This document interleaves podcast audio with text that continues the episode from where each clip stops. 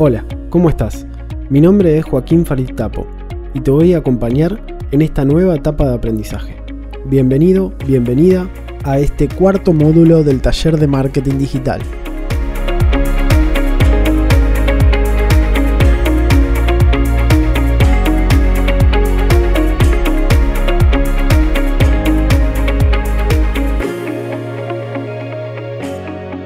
Llegamos a este último módulo del taller de marketing digital en el que vamos a hablar un poco del mundo laboral y en el que también vamos a hacer una pequeña conclusión, un pequeño cierre general de todo lo que estuvimos hablando en este taller de marketing. Para arrancar vamos a hablar de que somos communities todo el tiempo. Somos communities de todas nuestras redes. Somos communities tanto de las redes que manejamos para otros como de nuestras redes personales, nuestros perfiles. Y vamos a hablar un poco de por qué es importante que también le demos importancia a nuestro perfil personal de Instagram. Vamos a, separar esta primera parte en tres secciones. Primero vamos a hablar de la importancia que tienen nuestras redes sociales, de la importancia que le tenemos que dar a nuestras redes sociales. Y me refiero a todo el tiempo que le tenemos que dedicar, a la atención que tenemos que prestar, a la dedicación que hay que ponerle para mantener nuestras redes activas,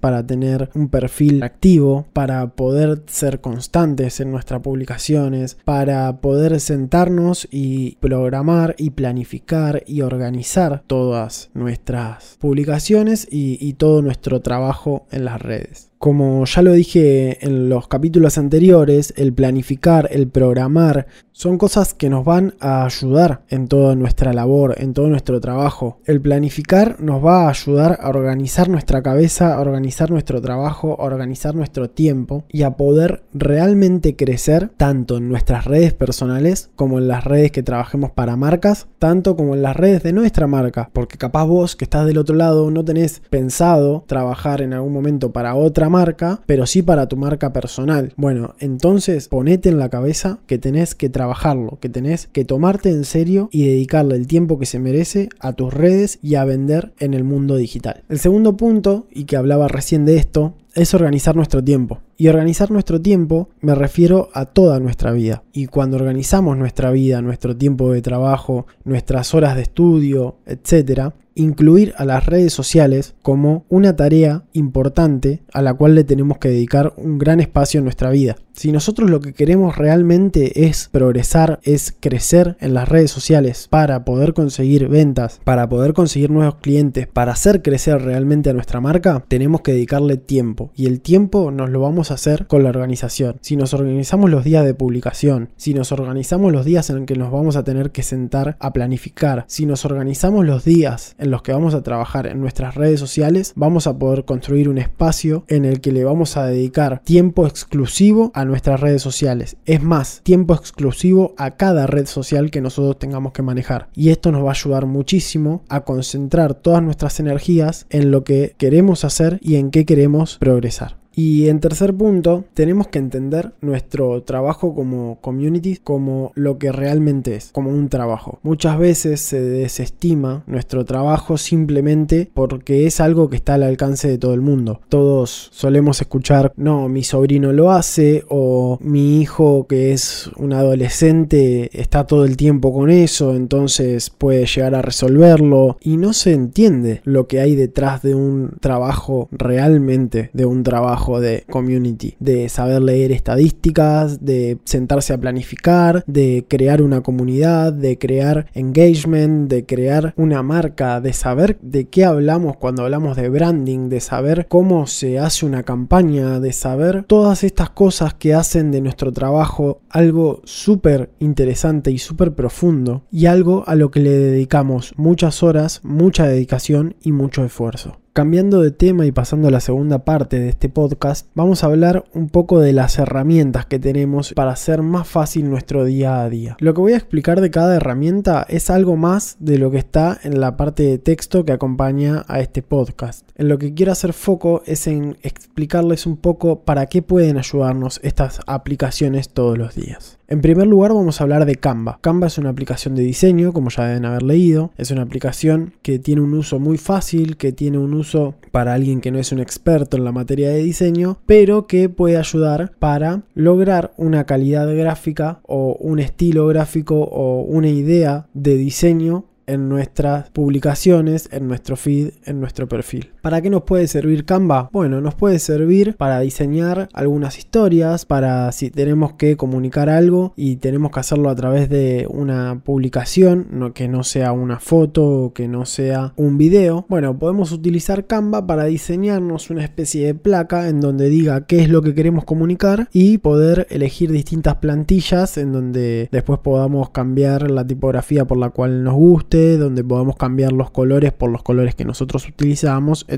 También podemos usarlo para historias, también podemos usarlo para diseñar un currículum, por ejemplo, que vamos a hablar de eso más al final del podcast. También podemos utilizarlo para crear un logo, para modificar un logo que haya en una plantilla para alguna marca a la que vamos a trabajar y a la que por ahí no hay un presupuesto para contratar a un diseñador. Bueno, también es una aplicación que nos puede ayudar para eso. En segundo lugar, vamos a hablar de InShot, que InShot es una aplicación para celular únicamente, que está mm, enfocada en la edición de fotos y de videos. En cuestión de, fotografía tiene un montón de filtros, tiene un montón de ajustes, los cuales podemos aplicárselos a nuestras fotos o a lo que nosotros queramos. Pero también lo que tiene interesante es que se puede agregar stickers arriba de esas fotos o que podemos hacer collage, que podemos hacer muchos estilos de fotos distintos a que sea solamente una simple foto que sacamos. Entonces nos da una gran diversidad de cambios en la fotografía que nosotros queramos publicar. En cuanto a los videos, nos deja recortar, nos deja poner texto arriba, nos deja poner imágenes también arriba, nos deja superponer videos, nos deja agregar música y también nos permite cambiar la velocidad, nos permite ponerle un filtro, nos permite hacer un montón de cosas con los videos y es súper importante porque hoy los videos tienen un crecimiento muy grande, están en auge y nos pueden servir mucho para hacer crecer nuestra interacción en las redes sociales. Después también eh, les recomiendo usar aplicaciones que nos permitan ver cómo se modifican nuestros seguidores, que nos permitan ver quién nos sigue, quién no nos sigue, a quién seguimos y no nos sigue, y también quién nos sigue y nosotros seguimos. Todos estos parámetros nos van a dar mucha información sobre nuestros seguidores y nos van a hacer entender un poquito cómo va funcionando nuestra comunidad y para qué lado se va rumbeando según a quienes estamos siguiendo y quiénes nos están siguiendo. Entonces es súper importante estar encima de nuestros seguidores para saber que la comunidad a la que le estamos hablando es realmente a la que nosotros queremos llegar y la que nosotros queremos que consuma y que conozca nuestra marca.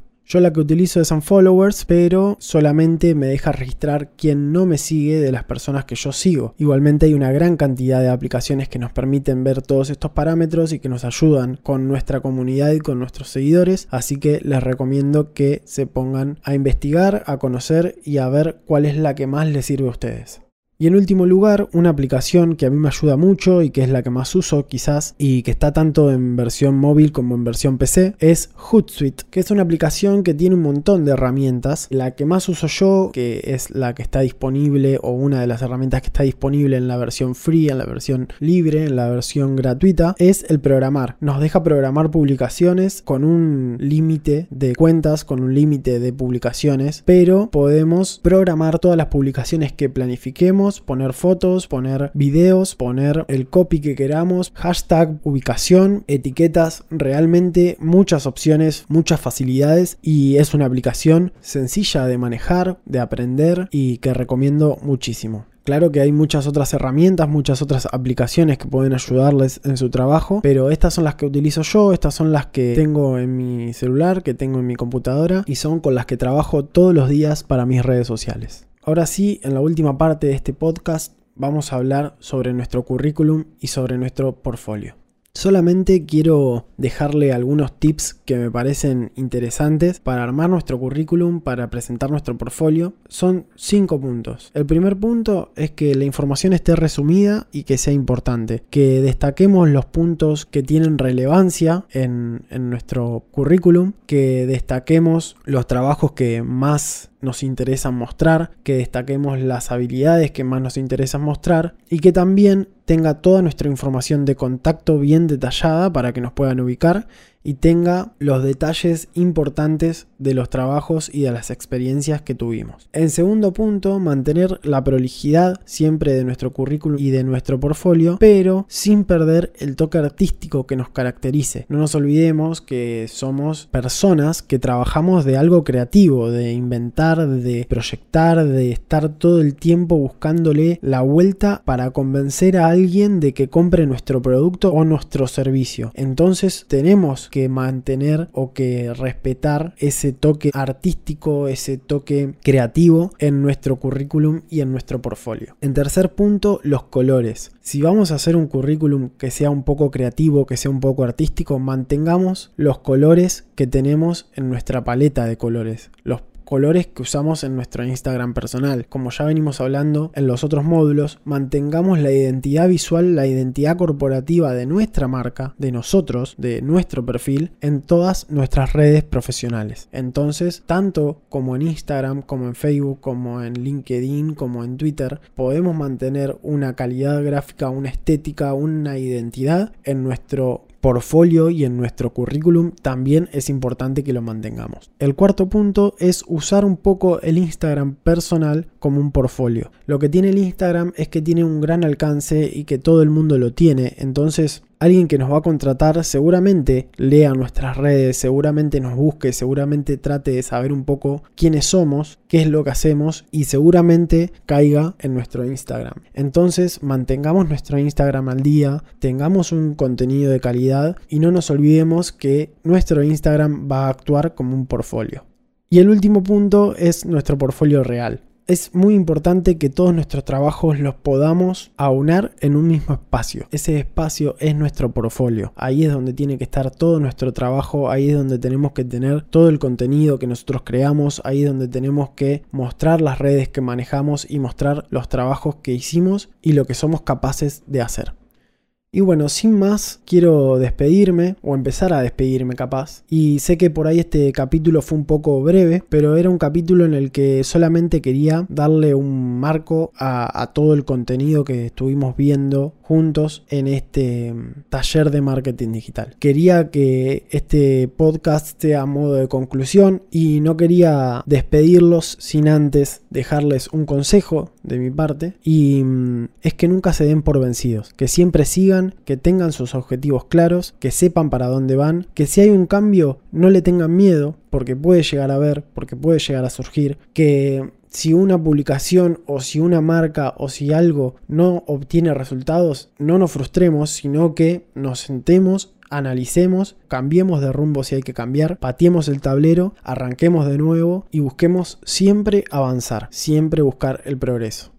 Este trabajo se rige por la prueba y el error. Más allá de que tengamos nuestros conocimientos, nos matemos estudiando, siempre vamos a estar trabajando con personas. Personas que cambian, que son distintas. Y eso nos va a hacer cambiar constantemente. Entonces tomemos el cambio como algo nuestro, como algo que nos va a pasar y que sabemos que va a estar ahí. Y como cierre, quiero dejar una frase que me gusta mucho, y que la pueden encontrar también en, mi feed personal, en el que me gusta compartir muchas frases y ayudar a que las personas que me siguen se sientan más acompañadas y tengan confianza en sí mismos, es que lo único imposible es aquello que no intentamos. Entonces siempre inténtenlo, pruébenlo y lo van a lograr. Y ahora sí, un placer haber compartido este espacio de aprendizaje con ustedes. Muchas gracias de nuevo por haber participado en este taller de marketing digital. Me pueden escribir por cualquier consulta a mi mail, a mi Instagram, a cualquier vía de contacto que tengan conmigo. Como siempre les propongo que si les gustó, si les sirvió y si aprendieron en este taller algo que antes no sabían, lo recomienden porque siempre el boca a boca sigue siendo una estrategia muy interesante y que me ayuda muchísimo. Y ahora sí, los despido y nos encontraremos de nuevo en alguna otra oportunidad. Este fue el último módulo del taller de marketing digital. Yo soy Joaquín Farid Tapo y me podés encontrar en todas las redes como arroba soy Joaquín Farid.